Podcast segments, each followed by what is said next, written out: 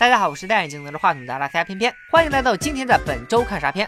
春节档的硝烟味儿现在还没散尽，这个周末又有外来的合唱电影金。这周五我们将迎来西方世界的商业电影大神詹姆斯卡梅隆。说到卡神，你不一定知道他长啥样，但你一定看过他的电影《泰坦尼克号》《终结者》《阿凡达》，每一部拿出来都是曾搅得全球电影市场天翻地覆的核武器。《泰坦尼克号》重新定义了爱情片，《终结者》重新定义了施瓦辛格，《阿凡达》则重新定义了三 D 电影。这次卡神连肩带鞭，拉着曾在《罪恶之城》里到处砍瓜切菜的鬼才导演罗格 里格兹，要重新定义什么叫世界末日。这部名为《阿丽塔：战斗天使》的新片，原著大有来头。电影改编的漫画《冲梦》，这部漫画可以称之为最丧的科幻漫画。它里面描绘的人类未来有人工智能，有各种高科技，人类可以改造自己的肢体，但那个世界却到处破败不堪，暴力横行，垃圾遍地。电影主角阿丽塔就是男主角在捡垃圾时发现的一个神秘机械人，可以想象这是一个人类已经成为垃圾的故事。电影的特效团队来自泰坦尼克号和阿凡达，作为一个多次创造了电影特效历史的团队，他们在阿丽塔里将为你打造一个完全处于混乱之中的未未来世界。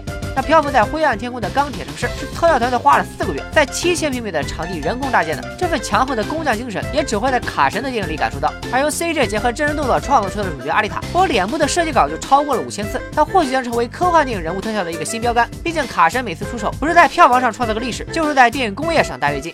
目前，阿丽塔已经在情人节先期在北美上映，上映时并在票房榜登顶。美国的专业院线电影评分机构给这部电影 A 减的评分，成绩不俗。